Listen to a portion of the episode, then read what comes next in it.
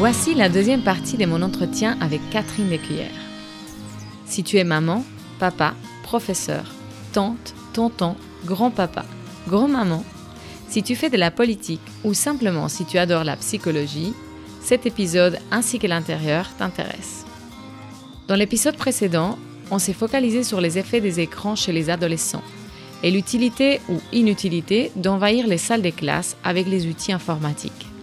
Dans cette partie, tu vas connaître un peu plus sur la vie de Catherine Lécuyère et nous allons réfléchir ensemble sur les mythes autour des enfants et les écrans. Qu'est-ce qui se passe dans le cerveau de mon enfant quand il regarde un écran? Est-ce que mon enfant peut vraiment bien apprendre devant un écran? Pourquoi la beauté est importante? C'est quoi la beauté? Bienvenue chez Rethink and React, le podcast suisse qui souhaite rendre l'avenir meilleur et t'invite à réfléchir et réagir. Si tu aimes ce podcast, n'hésite pas à partager cet épisode et à mettre des étoiles sur Spotify ou Apple Podcast. Ça permettra à d'autres personnes de découvrir Rethink and React. Et maintenant, place à l'épisode. Bonne écoute. Tu es quelqu'un avec des multiples casquettes. Tu es chercheuse, consultante, conférencière et auteur de nombreuses publications qui portent sur l'éducation et la psychologie des enfants. Ton premier livre, que je l'ai ici d'ailleurs, Cultiver l'émerveillement, il a été un succès, je crois qu'on peut dire ça. Il a été traduit en huit langues et publié dans une soixantaine de pays. C'est un livre dans lequel tu parles de l'apprentissage, de la curiosité innée, du désir, de la génération Baby Einstein, D'ailleurs, euh, ça m'a fait beaucoup rire ce terme. Euh, tu parles des surstimulations, du silence, de la beauté, de la sensibilité. Enfin, c'est un livre qui fait plaisir à lire pour nous remettre un peu dans le monde nécessaire à nos enfants. Et puis, tu as aussi un autre livre que j'ai aussi ici, Ces écrans qui absorbent nos enfants. Plaidoyer pour un retour à la réalité. Je te laisse compléter ton portrait et peut-être nous parler un peu du pourquoi, comment tu as décidé d'écrire ces livres. Oui, en fait, ma, formation euh, initiale, c'est davantage, c'est dans le domaine du droit. Donc, moi, je suis avocate. J'ai travaillé en droit au Canada pendant plusieurs années. J'ai fait une maîtrise en administration direction d'entreprise à Barcelone. Et quand j'ai travaillé en direct, en, en, comme consultante en entreprise pendant plusieurs années, j'ai donné des classes à l'université. Et quand j'ai commencé à avoir mes enfants, c'est à ce moment-là que j'ai commencé à m'intéresser pour sur la question de l'éducation. Donc, j'ai euh, j'ai observé mes enfants plusieurs années. Euh, je, les ai eus à la maison. Pendant que j'attendais mon troisième, j'en avais deux à la maison. Donc, ça a été comme euh, une petite école aussi là. et ça a été un endroit où j'ai commencé à observer. Bon, comment le premier livre est apparu, c'est une histoire un peu un peu un peu incroyable, mais c'est que j'ai eu un accident de voiture. Euh, j'étais enceinte de la quatrième et de ma quatrième Juliette. C'est ça, j'étais euh, en repos pendant six mois parce que j'ai eu un problème au niveau de la grossesse, de l'accident. Là, donc j'ai été en repos pendant six mois. Ça, ça m'a permis d'écrire le livre Cultiver l'émerveillement. C'est pas un livre que j'écris avec la prétention d'être un best-seller, pas du tout. D'ailleurs, je pensais que mes meilleurs amis allaient le, livre, allaient le lire pour me faire une faveur. Finalement, c'est un livre qui a, qui a été très, euh, très lu, très vendu, ce qui m'a vraiment surpris. En 2014, j'ai écrit un article scientifique là, sur l'hypothèse de, l'émerveillement qui a été publié dans une revue euh, suisse d'ailleurs, euh, Frontiers, Frontiers in Human Neuroscience. C'est une revue euh, académique. Et puis bon, ça, ça m'a vraiment fait plaisir parce que une chose, c'est d'écrire un livre là, un livre qui vulgarise l'information. Une autre chose, c'est d'avoir un un fondement euh, académique là, à l'hypothèse qui, qui, soutient le livre. Donc ça, ça a été en 2014. En 2015, j'ai commencé à faire mon doctorat en éducation psychologique. J'ai présenté ma thèse là en 2000 ou 2019. Je donne des conférences et je continue d'écrire. J'ai un troisième livre sur Montessori. J'ai un quatrième livre euh, sur l'histoire des courants euh, éducatifs qui n'est pas encore publié en français. J'espère que bientôt ça va pouvoir être le cas. Euh, qui explique l'histoire de tous les courants philosophiques et éducatifs, hein, qui explique les méthodes qui sont utilisées à l'heure actuelle dans, dans nos salles mm-hmm. de classe. Oui, j'ai vu cette annonce en, en, Espagne, en fait. Le titre littéral, c'est, si on le traduit de l'espagnol au français, c'est Conversation avec ma professeure. Je vois bien que tu t'arrêtes pas. bon, maintenant, j'aimerais lire une citation que j'ai trouvée sur ton site. Tous les humains ont par nature le désir de savoir. En quoi cette citation est importante à tes yeux? Oui, en fait, c'est le début de, mon aventure, c'est la base de tous mes livres. C'est qu'on travaille avec l'idée, non, dans, le monde de l'éducation, que, l'enfant doit être stimulé euh, de, l'extérieur. Donc ça, c'est c'est la, c'est l'idée là qui soutient toutes les méthodes euh, de, stimulation dans les salles de classe, l'idée que les nouvelles technologies euh, peuvent motiver l'enfant. Et en, réalité, c'est, tout à fait le contraire, non? C'est que nous, l'être humain, a un désir inné de connaître. Donc, on n'apprend pas parce que quelqu'un nous pousse dans le dos, parce que quelqu'un nous stimule de l'extérieur. Quand, quand, les jeunes enfants euh, se promènent à quatre pattes, touchent l'interrupteur, là, de, ils mettent le doigt dans la prise de courant, c'est, c'est, pas parce qu'on les motive et on les pousse à le faire, c'est parce que c'est quelque chose de naturel, non? L'enfant euh, euh, se promène à quatre pattes puis tire sur la nappe et tout tombe par terre. Parce que les enfants ont ce désir-là. Donc, c'est quelque chose qui qui, qui, doit pas être inculqué. D'ailleurs, je, je, déteste le mot inculquer et stimuler. Je préfère parler là d'éducation, de, de, de, transmettre les choses et, et, et de d'éveiller le désir et l'intérêt pour l'apprentissage. D'ailleurs, euh, tu parles euh, d'inculquer. Si je me rappelle bien, tu as un chapitre dédié euh, dans un de tes livres qui s'appelle, je crois, Inculquer ou éduquer. Mm. Donc, euh, nous avons toutes et tous l'envie de comprendre et de connaître ce qui se passe autour de nous, d'apprendre à notre rythme. D'ailleurs, euh, tu parles beaucoup du rythme dans tes livres. Oui, c'est important le rythme parce que les, les enfants sont habitués, d'autant plus maintenant avec les nouvelles technologies, les enfants sont toujours plus habitués à un rythme très, très, très frénétique, un rythme accéléré. Euh, et ça, ça fait en sorte que le, le niveau, euh, le, disons qu'on pourrait, on pourrait dire que les enfants euh, ont besoin de toujours de plus de stimuli pour pouvoir sentir la réalité, être à l'affût de ce qui se passe. Donc, si le niveau de, de, de stimuli est bas, les enfants le perçoivent pas et s'ennuient, les enfants sont inattentifs, euh, ça, c'est comme un genre de cercle vicieux, là, qui c'est comme une spirale qui, a, qui en finit plus jamais. Euh, donc, on, on, on a l'impression dans les salles de classe qu'on doit toujours être euh, en train de faire des pirouettes, des choses un petit peu farfelues là, pour attirer l'attention de nos jeunes ou utiliser les nouvelles technologies dans les salles de classe, qui est pas du tout euh, prouver que, que, que, que, ça fonctionne et, c'est pas considéré là mm-hmm. comme, comme une, méthode une méthode euh, qui, qui, est valide pour mm-hmm. l'instant au niveau des études. Je vais lire un passage de ton livre euh, Cultiver l'émerveillement. C'est à la page 101. Ça dit comme ça. Dans cet amalgame d'uniformité où nous nous obstinons à casser les enfants, à forcer l'égalité entre eux et leurs parents, au point d'effacer la frontière entre les générations, en dépréciant les activités ludiques spontanées, ont été que nous sommes à programmer et à domestiquer les temps libres, avec cette manie de supprimer les élans de créativité et des génies des élèves et des tout-petits, nous tuons l'enfance. Alors, j'ai lu ça à un papa qui m'a dit, c'est un peu exagéré quand même. J'ai pas l'impression que nous tuons l'enfance quand je me promène dans les places des jeux et je vois les enfants jouer. Oui, mais en fait, c'est une tendance. Hein. Ça veut pas dire que tout le monde fait ça, là, mais il y a une tendance à essayer d'avancer les étapes. C'est-à-dire qu'on est toujours pressé d'arriver à la prochaine étape. Et on ne doit pas être pressé, on doit prendre notre temps. Et on a aussi, les enfants ont une qualité merveilleuse qui, qui vivent dans le présent. D'ailleurs, le mot présent, hein, français, en espagnol, euh, euh, en, anglais, je pense que c'est pas le cas, mais en français, le mot présent, c'est un, un cadeau.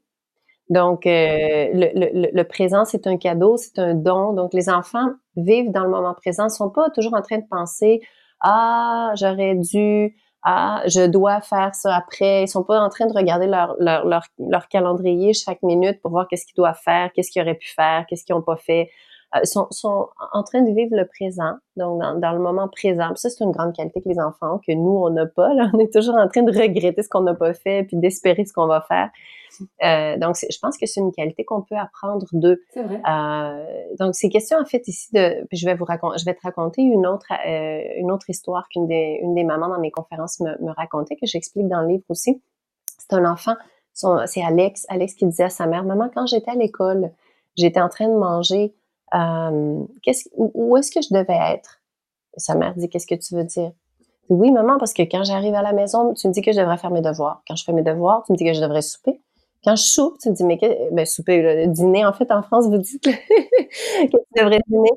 Non, non, mais en fait, ici en Suisse, euh, on dit aussi souper pour le soir. Ah, parce que des fois, je parle en québécois, hein, parce que je suis québécoise. Donc, euh, donc, et puis, quand, quand, quand j'étais en train de souper, est-ce que, qu'est-ce que tu fais ici? Que tu devrais être en train de te brosser les dents? Quand je me brosse les dents, mais t'es pas dans ton lit. Qu'est-ce que tu fais? Donc, euh, quand je suis à l'école, je suis en train de dîner où est-ce que je devrais être, non? Parce que l'enfant avait l'impression qu'il était, euh, était toujours dans un endroit où est-ce qu'il devait pas être, il devait toujours être dans l'endroit, dans, dans, un autre endroit. Et donc ça, c'est une des choses qu'on fait nous les, adultes. On vit toujours dans le futur, dans le passé. C'est vrai. Euh, on se préoccupe pour ce qu'on n'a pas fait, on s'angoisse pour ce qu'on doit faire. Donc les enfants vivent pas comme ça. Ça, c'est une qualité merveilleuse. Donc quand on, on essaie de les, de les, faire à notre mesure, de faire en sorte qu'ils soient des petits adultes miniatures, ce qu'on fait, c'est qu'on tue l'enfance. Donc, évidemment, là, c'était, ça, ça a l'air tragique, cette expression-là, mais c'est une façon d'expliquer ce, qu'on, ce, ce qui se passe. Et, évidemment, c'est, pas, pas, pas comme ça dans toutes les familles, mais c'est une tendance. En t'écoutant, je me demande à quel moment ça change. En fait, à quel moment on arrête d'avoir cette euh, énorme qualité qui est de vivre dans le présent pour nous convertir en des êtres humains qui pensent tout le temps au passé et au futur? Mais c'est une bonne question, mais je pense que c'est un cas euh, particulier là, parce qu'il y a beaucoup d'enfants de, je sais pas moi, 5, 6, 7 ans qui, qui sont déjà comme dressés, non, euh, pour domestiquer ou dressés pour être, pour être comme des petits exécutifs avec leur, leur calendrier euh, et leurs horaires. Là. Donc, c'est des enfants qui sont incapables de vivre dans le présent. D'autre part, il y a des adultes euh, qui ont encore euh, cet esprit-là de, l'enfance. Je parle pas du fait qu'ils sont immatures, là, mais je me, réfère plus à l'enfance spirituelle, entre, entre guillemets. Donc, euh, ils sont capables de vivre dans le présent. Puis, c'est vraiment curieux parce que si on pense aux grands-parents, c'est un retour à, l'émerveillement. Parce qu'il n'y a, pas de presse, il y a du temps pour tout. Donc, d'ailleurs, les petits-enfants adorent être avec leurs grands-parents, précisément pour ça, parce que les grands-parents euh, respecte le rythme des plus petits parce qu'il n'y a pas cette course là pour aller travailler puis pour aller acheter des choses puis pour euh, pour faire mille choses.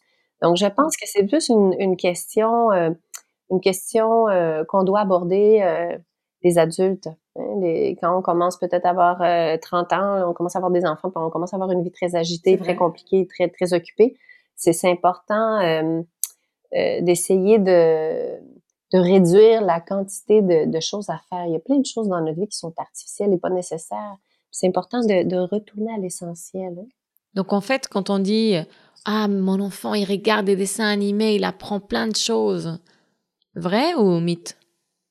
Non, c'est plutôt un mythe en fait. Mais à partir de 7 ans, oui, on pourrait dire qu'un enfant qui voit un dessin animé en anglais peut apprendre certains mots en anglais. Mais euh, il y a beaucoup, beaucoup d'études qui expliquent que euh, de 0 à 3 ans, c'est exactement le contraire. C'est-à-dire qu'il y a un déficit d'apprentissage lorsqu'un enfant euh, est devant un écran versus lorsqu'il est devant une, une, représentation réelle de la réalité. Pourquoi c'est comme ça? C'est comme ça parce que les jeunes enfants, je dis de 0 à 3 ans, il y a un déficit d'apprentissage, là, mais de 3 à 7 ans, on pourrait dire que c'est aussi, il y a un déficit d'apprentissage, mais pour une autre raison. Je m'explique. De 0 à 3 ans, l'enfant est incapable de, transposer une, image en deux dimensions et, il l'a transformée dans sa tête dans une image en trois dimensions. Donc, il y a un déficit d'apprentissage parce qu'il comprend pas ce qui se passe sur l'écran. De 3 à 7 ans, euh, il peut transposer l'image en deux dimensions, en trois dimensions. Par contre, il y a un déficit d'apprentissage parce qu'il y a ce qu'on appelle dans la littérature l'effet déplacement.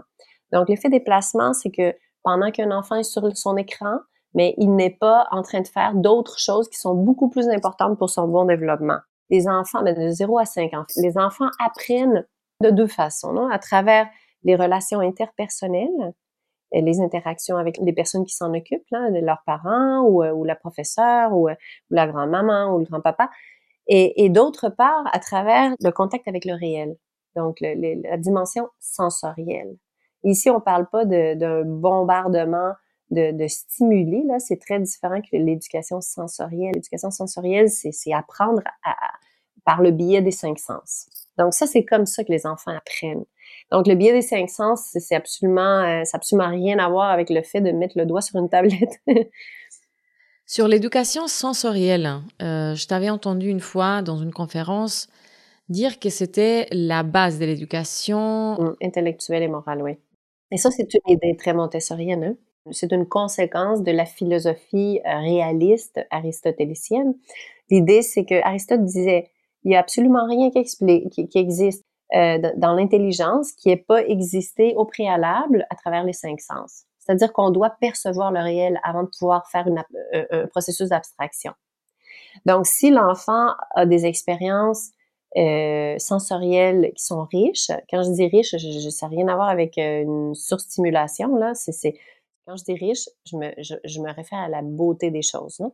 Donc, quand l'enfant a des expériences a l'opportunité d'avoir de, des expériences sensorielles qui sont belles et qui sont riches, et, et le processus d'abstraction va être d'autant plus euh, intéressant parce que euh, ça va être beaucoup plus euh, sophistiqué son, son abstraction. Pour que les gens puissent mieux imaginer, qu'est-ce que ça serait une expérience riche, une expérience belle?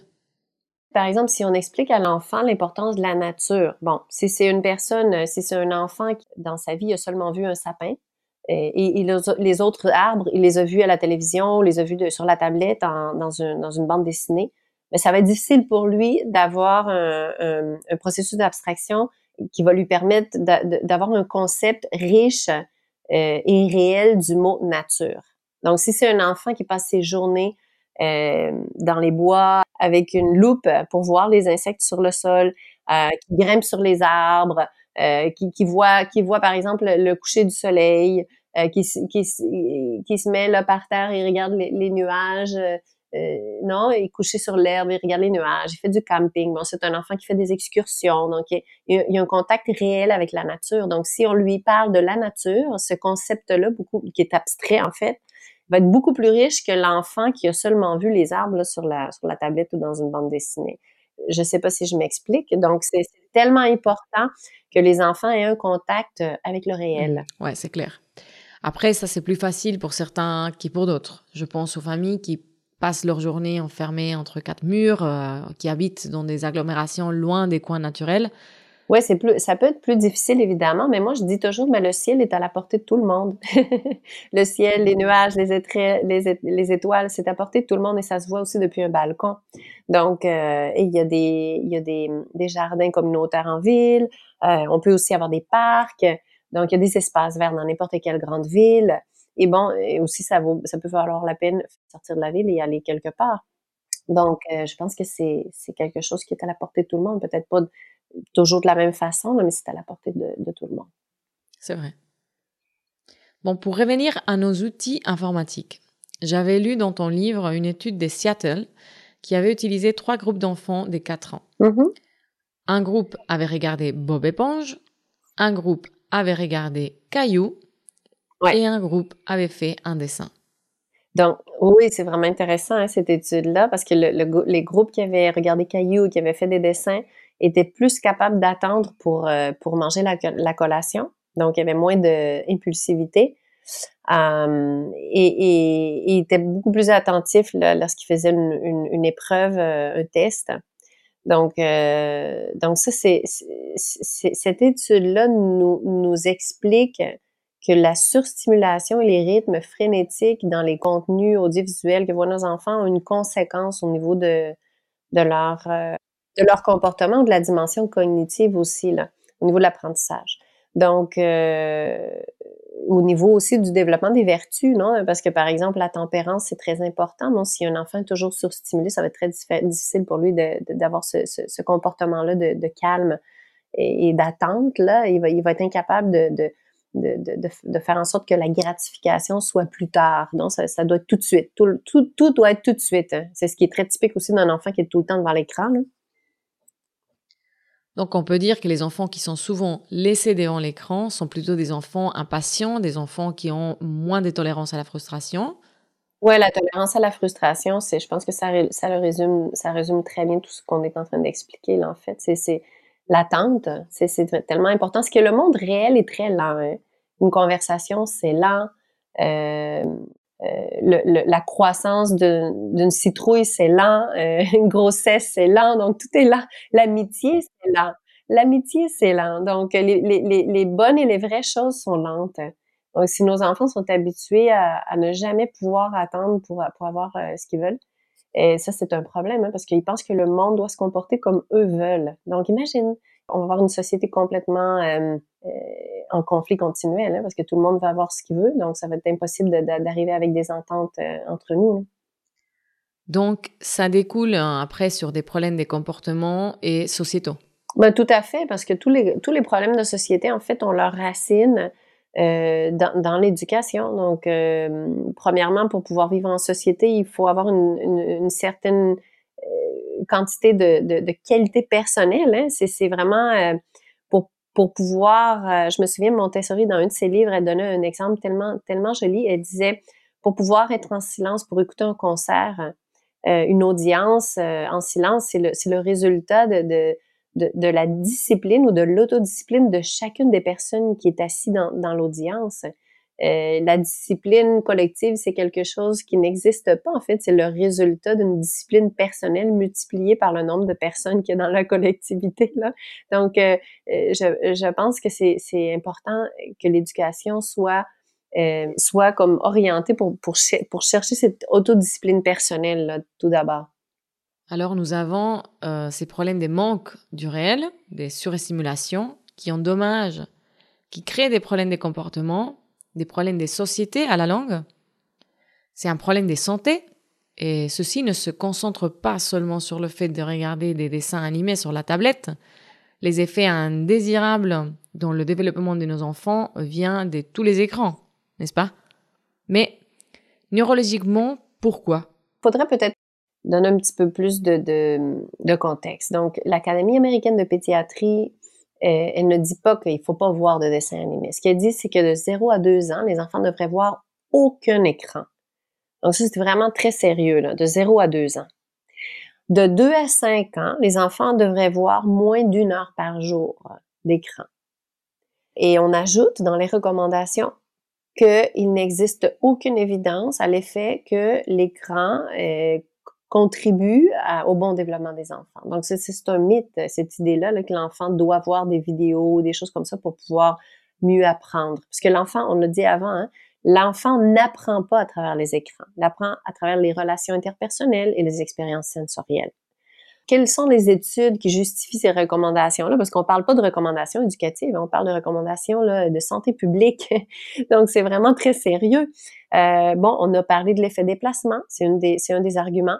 On a parlé de l'inattention, donc ça c'est un autre argument. Il y, a une, il y a une étude par exemple qui dit que pour chaque heure par jour qu'un enfant de 0 à 3 ans voit les écrans, il y a 10% plus de possibilités d'être inattentif à l'âge de 7 ans. Donc ça, c'est en ligne avec l'étude de, Bob Léponge euh, que, que tu as cité un petit peu plus tôt. Là, c'est pas la même étude, c'est une autre étude, mais les deux études vont dans le même sens. D'autre part, il y a des études aussi qui, qui, qui, font une relation entre le, le, fait de voir euh, Baby Einstein, ben en fait, c'est le, le, fait de voir oui, des, des, des, des, vidéos supposément éducatives, là, avec une diminution du vocabulaire. Pourquoi? Parce qu'on a parlé avant de l'effet euh, du déficit de réalité qu'un enfant a devant un écran.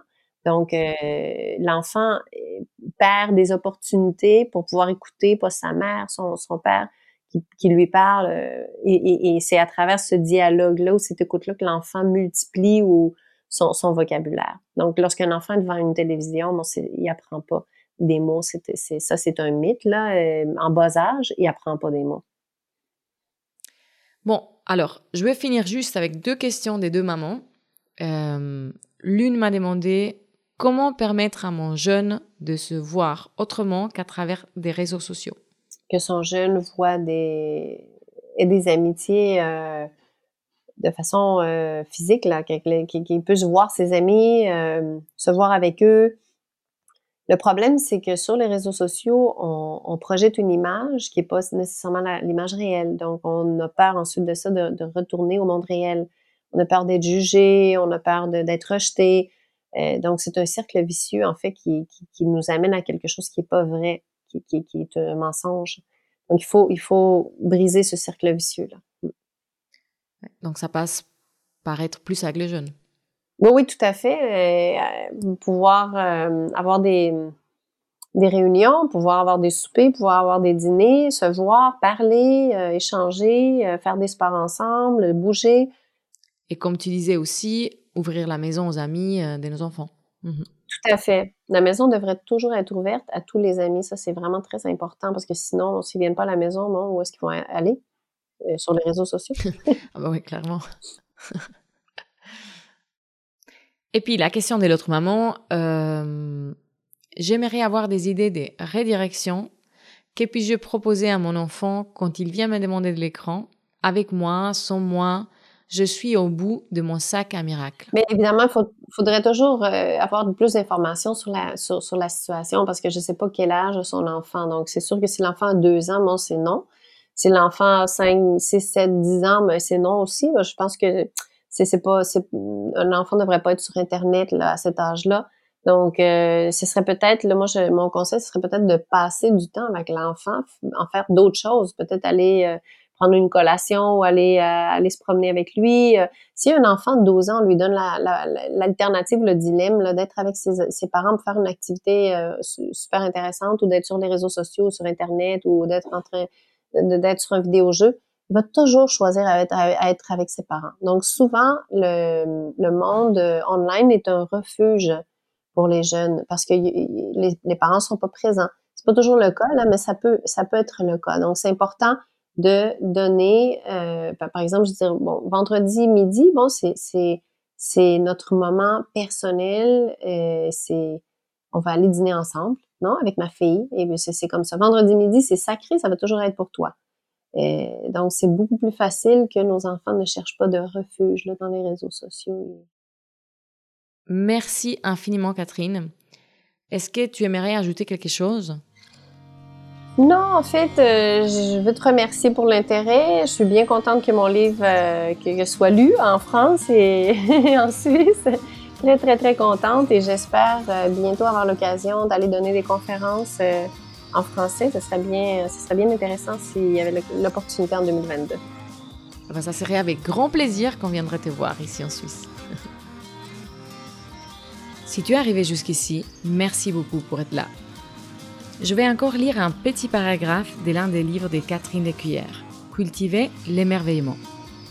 Nos enfants n'ont pas besoin que nous jouions le rôle d'amuseur ou d'animateur, ni que nous essayions de transformer leur enfance en une épopée magique, parce que leur enfance est déjà en elle-même magique. Respecter l'inclination à l'émerveillement, c'est respecter le rythme de l'enfant, ses besoins fondamentaux, son innocence, c'est éviter de précipiter son développement. L'émerveillement permet à l'enfant d'apprécier la beauté, c'est l'éduquer à la beauté, pour qu'il trouve des raisons de s'émerveiller, c'est cultiver sa sensibilité, pour qu'il puisse s'émerveiller devant la beauté. J'espère que cette conversation avec Catherine Lécuyère te permettra de voir plus clair en tout ce qui concerne les écrans et les enfants. J'aimerais finir par dire que si les grands de la Silicon Valley ont gardé leurs enfants le plus loin possible des écrans, ceci n'est pas pour rien. N'hésite pas à partager cet épisode avec les personnes pour qui ce sujet peut être important. Tu peux suivre Rethink and React sur LinkedIn ou Instagram. Belle continuation et à bientôt.